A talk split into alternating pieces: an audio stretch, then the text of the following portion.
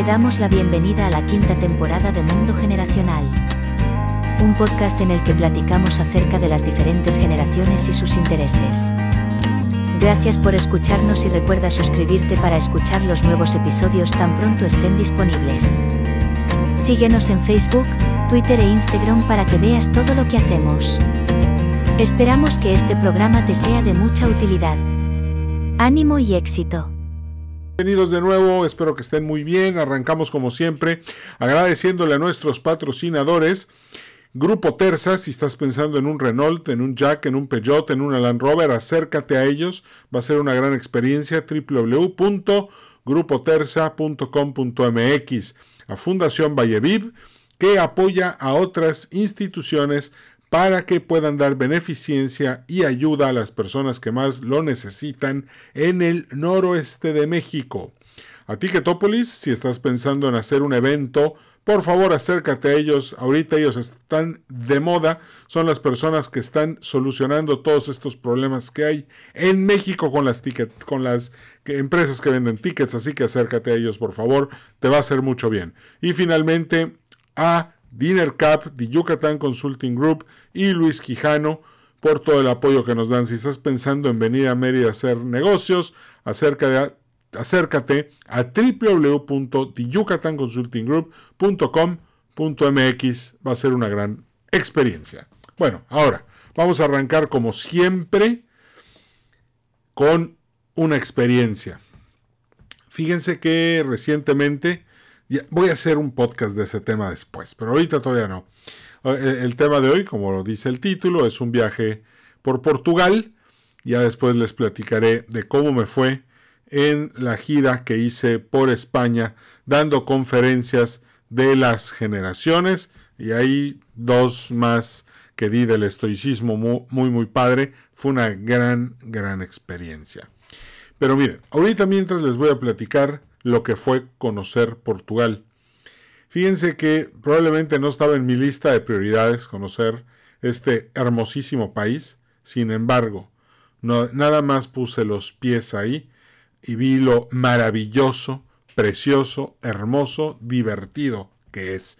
Además la gente súper amable, es un ambiente increíble. Portugal es el cuarto país más seguro del mundo.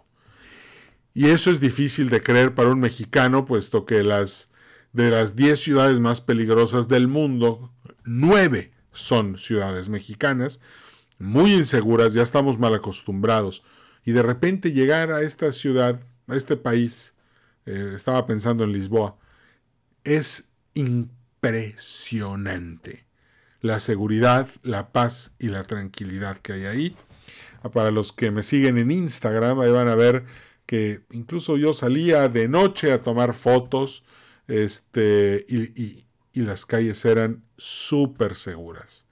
Podías estar caminando a la luz del sol, quitando a los carteristas, que a mí no me tocó ni uno, pero la verdad es que se siente esta seguridad, se respira tranquilidad, la gente es súper amable y al rato me reservé un capítulo para platicarles de la comida. Ahora, fíjate nada más en esto. Eh, yo llego a Portugal, precisamente, eh, el primer lugar que visito es la ciudad de Elvas, que esta ciudad tiene algo maravilloso porque es la ciudad más fortificada de toda Europa. ¿Qué significa esto? Que hay un chorro de fuertes, la misma ciudad de Elvas está fortificada, y esto es porque entre España y Portugal de hecho, del lado español está la ciudad de Badajoz, del lado portugués está Elvas, y ahí, como el camino que une Madrid con Lisboa pasa por ahí, los portugueses tuvieron que construir todas estas fortificaciones para protegerse de los ataques de los españoles. Por si a alguno se le ocurría invadir Portugal para anexárselo, bueno, pues ahí estaban las defensas. Ese era el camino que protegía que algún ejército se les fuera a meter. Ahí luego, este, han habido batallas entre los países, sí, eh, entre España y Portugal. Portugal es un país que, que tiene la alianza, el tratado, la alianza más antigua del mundo, y es con Inglaterra. Y España, en algún momento, durante la Guerra de los Cien Años, se alineó con Francia, enemiga de Inglaterra, para quitarle un aliado a Inglaterra y poder derrotarlos. Sin embargo, en, eh, eso no pasó y los arqueros largos ingleses, el longbow, eh, la tropa portuguesa pudieron detener las cargas de caballería francesas y eh, españolas, allí en Batala, Batalia, creo que así se pronuncia, que es un pueblo que está al norte de Lisboa. Pero bueno, volviendo a Elvas, eh, es, muy bonito, se camina muy padre, puedes salir de la ciudad, ves cómo abandonas el fuerte, incluso hay este, eh, un fuerte en donde, pues son varios, y hay uno que tiene un museo de historia de guerra, impresionante, padrísimo, súper recomendado. La plaza principal, hermosa. Si estás pensando en decir, oye, me quiero una tarde para relajarte, muy fácil. Puedes pedir unos caracolitos, un vinito verde, te sientas en la, ahí en la, en la explanada y vas a pasártela increíble. Otra, otro detalle que, que tiene Elvas es que puedes caminar por ahí todo el día. Eh, no es tan cansado, no, no son tantas pendientes, hay escalones, como todo, pero si llegas a donde están las torres de los vigías, tienes una vista, créeme, interesantísima. Hay muchísimo que ver en este lugar y fíjense, yo pensé que era una visita rápida, que lo podíamos ver rápido, en realidad Elvas es muy grande, tiene muchísima historia vas a aprender muchísimo eh, viendo todo lo que hay acá. Y pues aquí viene un tema interesante porque eh, fuimos a un restaurante local, acuérdense, siempre que viajes, procura ser lo menos turista posible y ser lo más eh, local posible.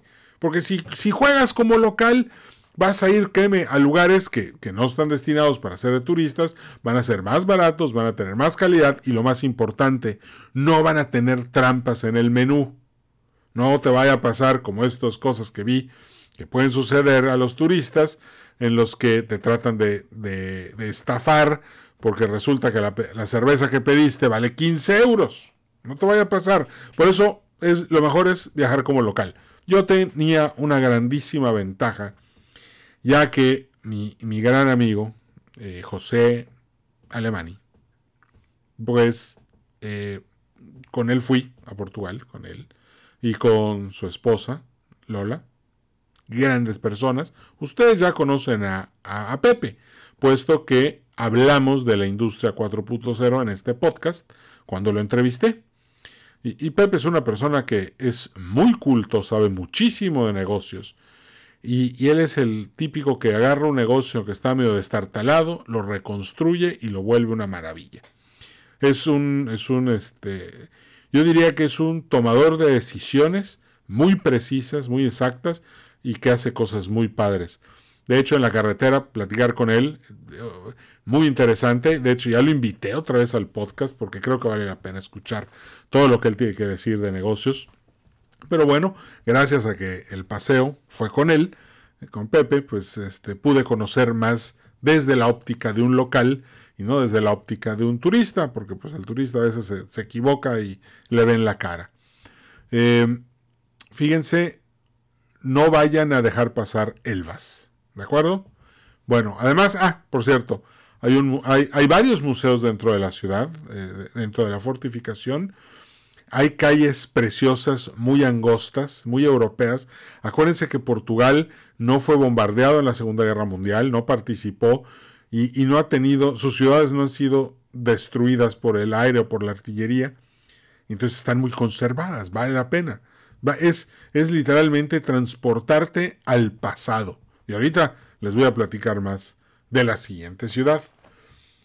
Después de Elvas nos fuimos a Évora. Évora era el lugar que más quería yo conocer de Portugal. por dos razones. Una, porque soy fanático de Total War.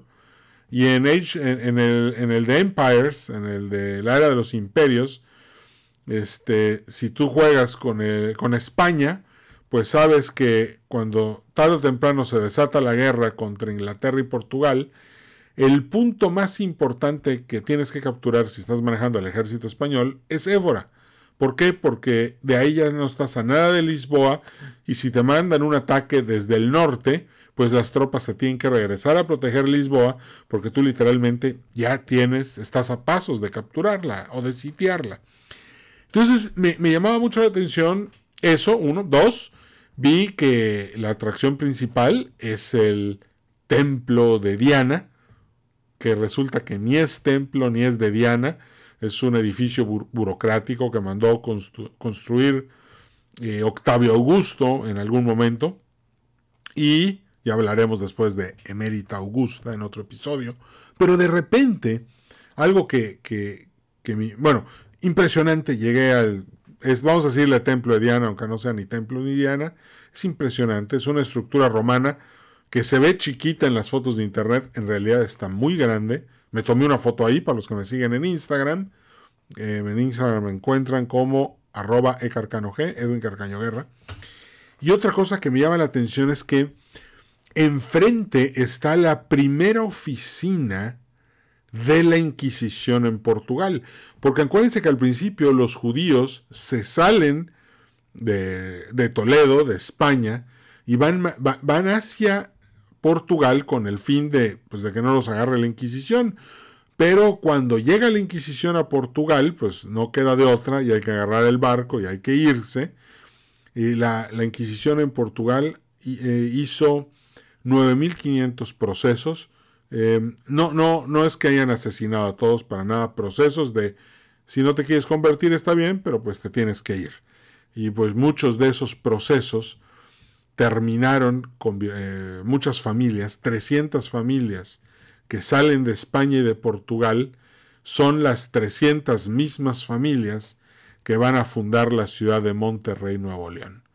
Eh, una ciudad que todos sabemos que tiene fuertes orígenes judíos, eh, el limón, la granada, la tortilla de harina, el cabrito, el sábado. Monterrey es es una, es, las nueces, la leche quemada. Monterrey es una ciudad, la verdad, este, muy sefardí. Y, y, bueno, muchas de esas personas que fundan Monterrey, de esas 300 familias, salen precisamente de Portugal por eso. Ahora, volviendo a Évora, la iglesia es preciosa, muy bonita.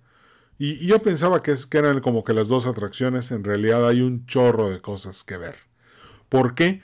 Porque Évora, al igual que muchas otras ciudades, está construida sobre una ciudad que en su momento estuvo construido sobre otra ciudad, que está construida sobre otra ciudad.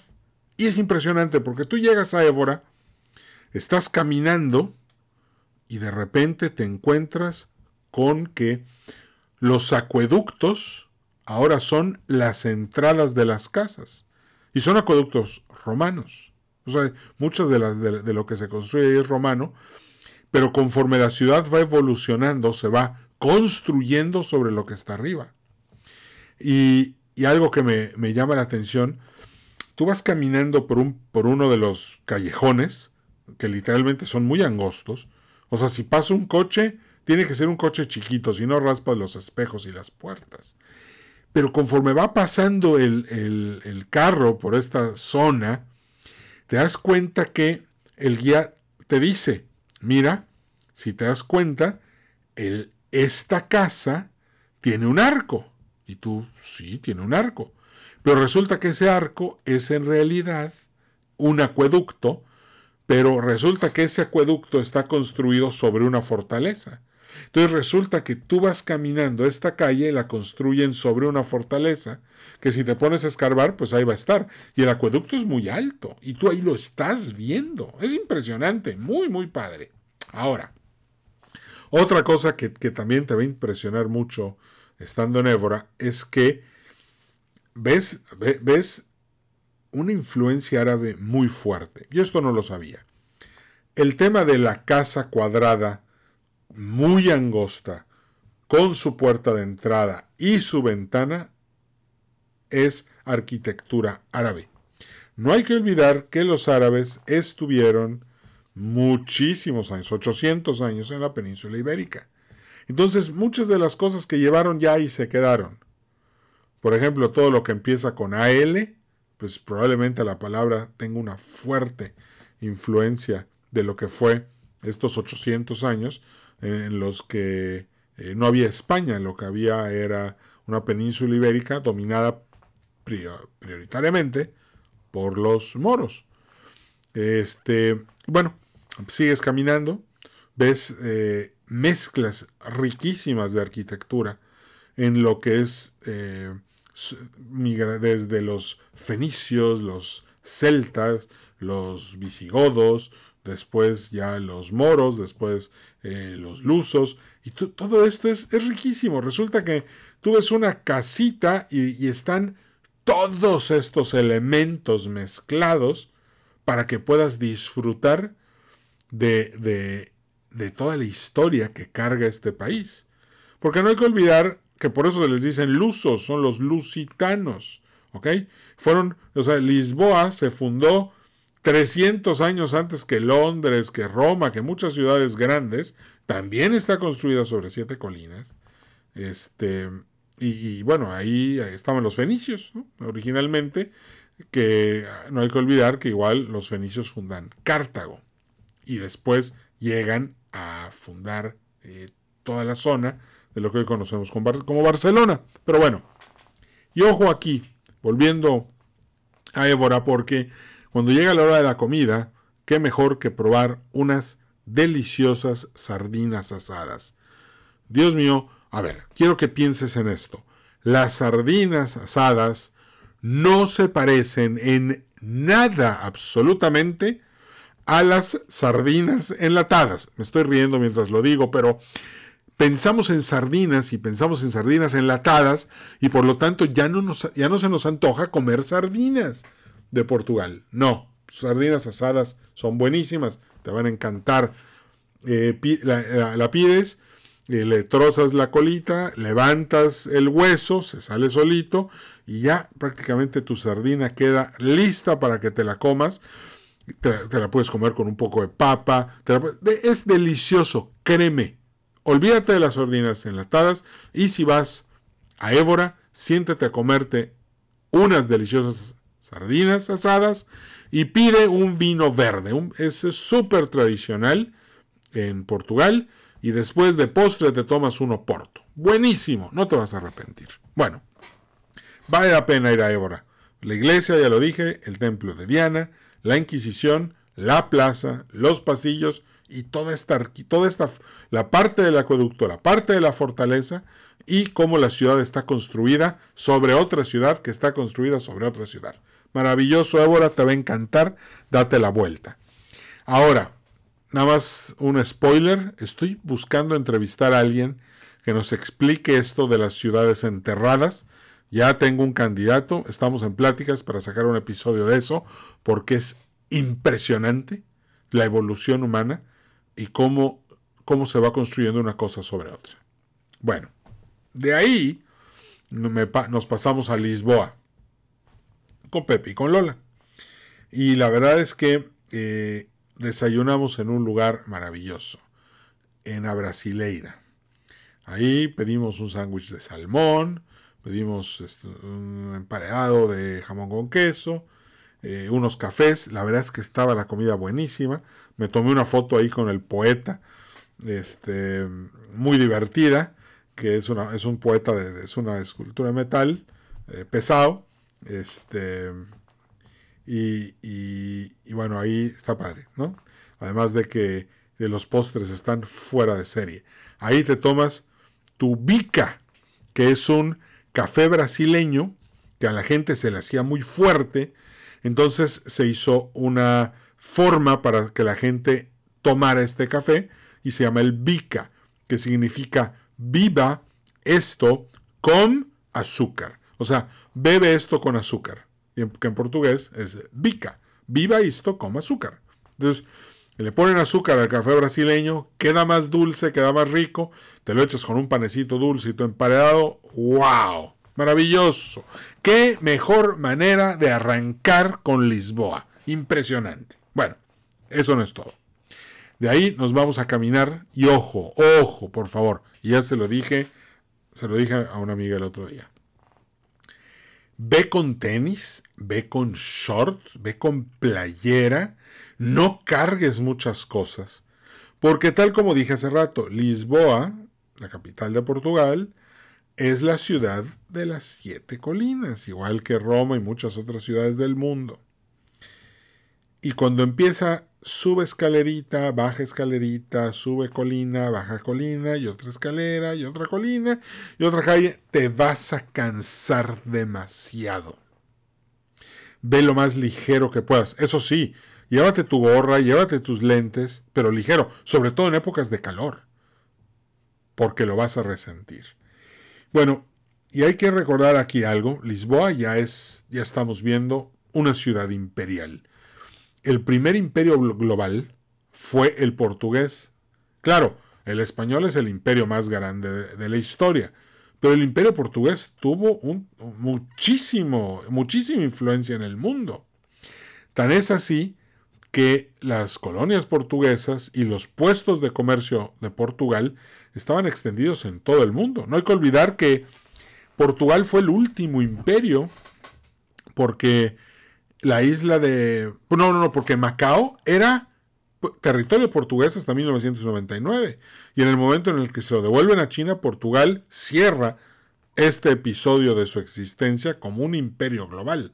Tan es así que debajo del, del, Ecuador, el idioma más hablado es el portugués, porque está Brasil, Mozambique, está Angola, ¿no? y toda esa población, pues lo que más hablan es, se habla, es portugués. También acuérdense que la máquina más moderna de estos tiempos es la carabela, carabella, que es una palabra que también tiene origen portugués, y gracias a eso pudieron conquistar, pues, y llegar a muchas regiones a las que antes nadie se había aventurado a ir. Entonces, ese es otro factor. Y ojo, porque detrás de rodear África y llegar a la y, hacer una nueva ruta de las Indias que no necesitaba pasar por el Mediterráneo, que se podía hacer con barcos que traían especies hasta Lisboa, fue precisamente uno de los factores por lo que los estados italianos entran en decadencia, porque los estados italianos eran los que se enriquecían con este comercio, principalmente los venecianos. Pero de repente un día voltean y no, el resulta que ser potencia mediterránea ya no es negocio, ahora el negocio es ser potencia atlántica. Y en eso Portugal y España fueron los que se sirvieron con la cuchara grande. Entonces, si tú llegas a ver, eh, ya, es, ya, ya, Lisboa es, imperial, ya, ya, había notas que estás en una, en, una ciudad que fue imperio, ya notas, este, hay cuatro, digamos que Lisboa se divide en cuatro partes, la primera es Belém, donde está la famosa Torre de Belém, que es la que protegía los barcos, estaba artillada y de esa manera servía como, como puerta de entrada para el comercio. Está el barrio alto, donde vas a encontrar unas imágenes, híjole, ahí están en mi Instagram y en mi Facebook, impresionantes, preciosas, porque además estás desde lo alto, pero algo que me encantó de Lisboa es este, este color amarillo que le ponen a todo, es padrísimo, mezclado con el blanco y las tejas rojas. Literalmente es como ver el antiguo imperio romano. Es ver, eh, no, no sé, es ver, es ver algo majestuoso, pero además que es agradable a la vista. Son estas sensaciones que tienes cuando estás en Praga, en Brujas, también en Lisboa. O sea, cuando ves esto desde el aire es magnífico, desde lo alto de Barrio Alto, maravilloso. Tú puedes llegar a Barrio Alto de varias maneras, la más famosa es la Torre de Santa Justa. Eh, es un elevador, muy al estilo Torre Eiffel. Dicen que un aprendiz de Eiffel, el que hizo la torre en París, fue el que hizo esta, este elevador de Santa Justa. Eh, subes y ahí te encuentras con, con otra vista igual increíble en el barrio alto, pero la parte más importante es el convento du Carmo. El convento du Carmo es una iglesia que no tiene techo, que está totalmente sin techo. Y este es un episodio tremendo en la historia de, de Portugal y de Lisboa, porque en 1755, precisamente el 2 de noviembre, el Día de Todos los Santos, la gente salió muy temprano de sus casas para ir a misa. En ese entonces eh, estaba el Palacio Real, estaba la ópera recién construida y, y pues la gente se puso muy contenta y muy feliz para disfrutar de este día. Pero ese día iba a ser un día muy oscuro en la historia de toda la humanidad. Toda la humanidad. Porque primero, mientras la gente estaba en, el, en las iglesias, hubo primero un terremoto. Y ojo, este terremoto de 1755, 2 de noviembre, duró seis minutos. Yo estuve, he estado, me ha tocado que, me, tiemble en la Ciudad de México. Me tocó uno muy fuerte en el 2000, en agosto. Duró 47 segundos. Y sentí que era una eternidad. Imagínate un terremoto de 6 minutos. Este terremoto fue tan fuerte que las casas de, con estructuras medievales se empezaron a caer rapidísimo. Los, muchas de las obras de infraestructura estaban, no estaban hechas para soportar un terremoto. Tan es así que la ópera, que estaba recién terminada, se cayó, que el Palacio Real se cayó, que toda la ciudad, el 85% de la ciudad se, se derrumbó, sufrió graves daños, y que una vez que se termina este terremoto, la gente pues empieza a correr hacia la playa porque piensan que ahí no se va a caer nada. Y aquí viene lo peor. Porque cuando corren hacia la playa, después del terremoto, viene un tsunami.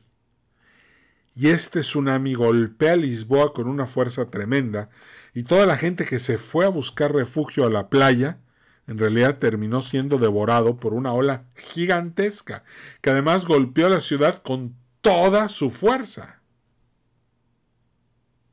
Y de repente, cuando parece que ya nada puede estar peor, la gente ese día había prendido velas. Era el 2 de noviembre, el Día de Todos los Santos. La gente saludaba a sus muertos, a la gente que a sus familiares que ya no estaban. Es un día, es un día muy bonito, nostálgico y bonito, en el que celebras el amor de las personas que estuvieron contigo. Y la gente prendió velas. Entonces, entre el terremoto, el derrumbe y el tsunami, muchas velas empezaron a caerse y entraron en contacto con comida, con, con papel, pero lo más importante, con tela. Entonces el fuego empezó a prender por toda la ciudad. O sea, el, terremoto ya había pasado, el tsunami ya había pasado, pero ahora la ciudad tenía un problema estaba ardiendo. El, terremoto, si ustedes ven el video, está muy padre. Se sintió en Irlanda. Se sintió incluso en Noruega y Suecia. Eh, el, epicentro fue justo donde las placas del continente africano chocan con las placas del continente europeo. Entonces se supone que las placas del, continente europeo van para abajo, las de Europa van para arriba, pero cada de vez en cuando, se supone que cada 2000 años, hay una liberación de energía tan brutal que, que, se repite este fenómeno. Entonces, con la ciudad en llamas, pues es un caos, la gente sufrió muchísimo. Hay conservadores que dicen que murieron 20.000 personas en un día y hay gente un poco más o digamos menos optimista, que dice que en realidad fueron 60 mil personas las que murieron. Esto impactó muy fuerte a toda la civilización humana. De entrada las bolsas de valores del mundo se desplomaron por todos lados. Uno. Dos. Muchos, en ese entonces estábamos viviendo un fenómeno que se llamaba la ilustración, en el cual la sociedad humana le aplicaba el conocimiento. Estábamos viviendo una época de despotismo ilustrado, algo así como que ahora el rey se educa para gobernar mejor y ser un mejor tomador de decisiones. Pero también estábamos viendo el, el determinismo, o sea, el hombre decidiendo todo. O sea, como si el hombre de verdad fuera el maestro y el que controla el universo y puede dictar y jugar a ser Dios. Un poco similar a lo que estamos viviendo hoy en muchas esferas. Y este terremoto, este tsunami y este fuego, para muchos significó la ira de Dios, para otros fue un recuerdo de que en realidad no controlamos nada. Me imagino que los estoicos endurecieron y, pudieron entender de una manera más clara eh, la dicotomía del control. Y muchos de los ilusos que pensaban que gracias a la ciencia, al conocimiento y a la voluntad humana nada más se podía cambiar el destino de todos, y ese terremoto nos demostró que para nada. La crisis podemos decir que incluso fue personal, porque muchos escritores franceses que después iban a inspirar la Revolución Francesa decían, ¿cómo es posible que un país tan piadoso, tan católico, en el 2 de noviembre, un día santo, le caigan estas tres calamidades? No son pecadores. De hecho, otros decían, oye, ¿por qué eso no nos cayó a nosotros y los que nos portamos mal somos nosotros? E incluso ya de una manera radical, había gente que decía, oye, se cayeron las iglesias, pero no se cayeron los burdeles, ¿qué hubo? Así, o sea, el, el debate se volvió muy tenso, porque después de decir, el hombre lo es todo, gracias a la ciencia y al conocimiento y a su voluntad, y todo esto que representa el despotismo ilustrado, la ilustración y, y este determinismo este, pues no, resultó que siempre no. Resultó que la naturaleza es la que decide y nosotros nos tenemos que adaptar. Un buen golpe de, de sencillez y de humildad. Al poco tiempo, el marqués de Pombal iba a reconstruir Lisboa, pero de una manera muy inteligente. Iba a construir edificios de no más de cuatro pisos, iba a crear, iba a quitar estas ratoneras y estas callecitas que tienen un metro de ancho para construir grandes avenidas, grandes plazas. Bueno, la, Plaza du Comercio es precisamente donde estaba el Palacio Real y donde estaba la ópera. Y ahora se hizo un una plaza enorme. Se hacen grandes avenidas. los espacios entre las casas están divididos para que si volviera a haber un terremoto y un fuego, el, fuego no se fuera pasando de casa en casa, para que si una casa, una construcción se caía, se cayera hacia adentro y no, y no hiciera un efecto dominó. Y esto lo hizo súper funcional. Hizo de Lisboa una ciudad muy, muy moderna. Y, de, un estilo militar. Entonces decían, bueno, y aquí pasa algo impresionante porque los azulejos, que es algo que viene del mundo árabe, que son estos ladrillos para decorar, se empiezan a usar como fachadas para adornar el estilo militar del marqués de Pombal. Entonces Lisboa empieza a llenarse de azulejos que decoran todo y se ve precioso. De hecho, algo que, creo que vale mucho la pena de, admirar en Lisboa es precisamente poder disfrutar de esta arquitectura y de este adorno que son los azulejos. Si pasas por una tienda de turistas, cómprate un imán para tu refrigerador de un azulejo, están preciosos. Yo compré uno y sinceramente no sé dónde quedó en el viaje aquí porque ya no lo tengo, se me perdió, pero, pero está, vale la pena. Es, es hermosísimo disfrutar de este arte del, del, del azulejo. Ahora, estando en Lisboa, llegó la hora de la comida. Y qué mejor manera de comer que comer un bacalao. ¿Qué cosa? Eh, según eh, un, guía de turistas, nos dijo que hay más de mil recetas de bacalao. Todo alrededor. La comida típica de, de Portugal gira alrededor de bacalao. Hay con mantequilla, hay natural, hay uno que pican con huevo y papa y arroz, y hay otro que es este hecho con especias y, salsas de África. Y, bueno, e, e, es, impresionante la cantidad de bacalaos que hay. Em, y qué cosa más rica. Y además con tu botella de vino verde, insisto. Y de postre, ya te vas a tomar una gingiña. ¿Qué es una gingiña? Bueno, muy sencillo. Tú, tú ves una cereza agria. O sea, no es la cereza del pastel porque está agria. Entonces, lo que vas a hacer es que vas a agarrar esta cerveza, le vas a esta cereza, le echas el aguardiente, le echas un poco más de licor dulce, lo cierras, dejas que se fermente y esta, esta cereza agria se convierte en dulce por la fermentación. Entonces te sirven un vasito y te lo tomas, cuidado con el hueso, porque la cereza tiene hueso, no te lo vayas a tragar o romper una muela. Y la gingiña es deliciosa, ¿ok? Así como comes tus sardinas con vino verde y después terminas con un oporto, bueno, aquí en Lisboa terminas con una gingiña que se vende creo que 24 horas a cualquier, o sea, abren a las 8 de la mañana o a las 7 y a esa hora te echas tu gingiña que está buenísima, deliciosa, maravillosa. Entonces, y, y, sabe muy buena además, está, el sabor es increíble. Y hay lugares donde te venden tu gingiña y el vaso donde te sirven tu gingiña, tu licor de cerezas, es de chocolate.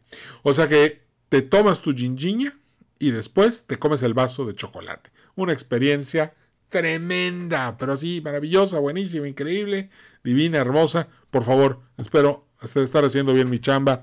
Vayan a conocer Portugal. Por otro lado, hay algo que, que me reservé para el final. Bueno, no para el final porque hay varias cosas que voy a mencionarles. El famosísimo pastel de Belém o pastel de nata. Es, es un es un panecito jaldrado con un relleno de, de una eh, crema que con yemas de huevo, azúcar y la fórmula secreta, nadie la sabe. Pero puedes ir a comprar tu pastéis de Belém eh, con un bica o con un café americano, lo que, tú, lo que a ti se te antoje, pero por favor, no se te vaya a ocurrir irte de Lisboa sin probar un pastel de Belém, porque si no comiste un pastel de Belém, no fuiste a Lisboa. Y créeme, va a ser una gran experiencia comerte esto tan delicioso, porque igual está buenísimo, buenísimo, te va a encantar. No, no me estoy equivocando, te va a encantar, sin exagerar. Qué cosa más deliciosa. Tan es así que, eh, cuando regresé a España recibí un mensaje diciendo, no, un mensaje, un encargo, ¿ok? Cuando supieron que iba a estar en Lisboa. Tráenos pastéis de Belém. Y obviamente que se los llevé y fue un placer, una cosa maravillosa. No tienes idea de la delicia que es esta, este pastel de Belém. Ahora, otra cosa que igual te recomiendo que creo que vale la pena es que te subas a pasear al tram 28. Pero ojo, porque si tú ves a los expertos en viajes, estos que hacen shorts y videos en YouTube, me dieron una idea maravillosa que no pude hacer, pero te la doy a ti. No te subas a pasear al tram 28 de día. Mejor súbete de noche. Porque ya no hay gente. Entonces vas a disfrutar mucho más el paseo, el tram no está parando y subiendo, vas tú solo, vas platicando, entonces vas a disfrutar muchísimo el paseo. Y vas a pasar por todos los lugares chéveres de Lisboa y no te vas a cansar tanto caminando, entonces vale la pena pero hacerlo de noche. Otra cosa, tienes que pasear el puente 25 de abril, donde vas a ver al Cristo resucitado, y también el puente Vasco de Gama, que muchos años fue el puente más largo de Europa. Dicen que es tan largo que los ingenieros en un momento dado tuvieron que considerar la curvatura de la Tierra. Bueno, eso dijeron ahí, no estoy seguro, no tengo pruebas, pero eso dijeron. Así que este, no me quiero meter en problemas con los terraplanistas, pero bueno, eh, ese es un dato, es un dato importante. Eh, por otro lado, si puedes darte la vuelta, vale la pena que eh, conozcas el castillo de Sao George, de, que es San Jorge, que es, este, está en lo alto. Es una obra que se reconstruyó, porque en realidad este, estaba en ruinas, se volvió a levantar y ahorita es un castillo con una mirada fabulosa. Eh, vale la pena eh, darte la vuelta también por ahí. Y pues ya que estés, este, yo diría que si vas a Lisboa, pues necesitas así bien, bien cuatro días. Y ya después, este, más los días, más dos días en Évora, más dos días en Elvas, más que si quieres conocer el Algrave o después irte para el norte en Oporto, Fátima, Nazaret. No, hay muchísimo que ver. De hecho, eh, así como MacArthur y Terminator, I'll be back, volveré. Y si vuelvo, voy a hacer un viaje en el que no pienso salir de Portugal, pienso dedicarme a conocer absolutamente todo el país. Para que te des una idea del tamaño de Portugal, tiene 90.000 metros cuadrados en promedio. ¿Ok? 90.000 metros cuadrados. Para que lo dimensiones, la península de Yucatán, ¿ok? Que es donde ahorita estoy grabando en Mérida, Yucatán, tiene 180 mil kilómetros. Es el doble la península de Yucatán que Portugal. Aún así, creo que hay demasiado que ver como para no dedicarle por lo menos 10 días a irte de paseo a Portugal. Y si eres ambicioso, te cruzas a Galicia, visitas Santander, luego doblas a la derecha y vas a conocer Asturias y los videos que he visto de Asturias son increíbles. Pero a España lo vamos a dejar para después porque España, empecé a hacer los apuntes para, para el episodio de España y es mucho. Entonces concentrémonos en Portugal. Bueno, nada más para, para cerrar. También fui una corrida de toros. Eh, la, la, corrida fue este, en Évora, muy padre. Eh, no matan al toro, en Portugal no matan al toro. Eh, y hay una, hay una cosa que se llama los, los furcados, que son unos cuates que chocan de frente con el toro y lo tratan de parar entre todos. Se me hizo un, algo muy, muy divertido. De hecho, como que te hace reír. Y pues no, no, no matan al toro, eso este, da un poco de tranquilidad. Y este, la verdad es que la gente vi que, que disfrutaba mucho y se reía mucho disfrutando de, esta, de, este espectáculo. Pues bueno, yo creo que ya con esto cerramos. Nada más no se les olvide, el río que cruza Lisboa es el río Tajo. Y no se les olvide también ir de tenis con short, bermuda, playera, gorra, lentes y prepárense para subir y bajar y subir y bajar y subir y bajar escaleras y pendientes. Cuando lleguen al Fama, acuérdense que está eh, Belén, eh, Barrio Alto, Baixa y Alfama. Y Alfama es la parte que no se destruyó de Lisboa en el terremoto de 1755. Y ahí todavía está muy medieval. Entonces sí son unas escaladas tremendas. Mucho escalón. Me acuerdo que una, una para llegar al barrio alto, desde Alfama, tuvimos que caminar en pendiente hacia arriba 15 minutos. Cuando llegamos eh, con el calor que había, híjole, estuvo duro. ¿Valió la pena? Por supuesto que valió la pena. Y por eso los invito a que lo hagan. Así que como siempre, eh, cualquier duda o comentario, ahí está mi correo electrónico, edwin.edwincarcano.com. Y pues si me quieren seguir en Instagram, ahí están las fotos que subí de esta reciente gira europea. Bueno amigos, pues nos despedimos. Gracias por haber sintonizado Mundo Generacional.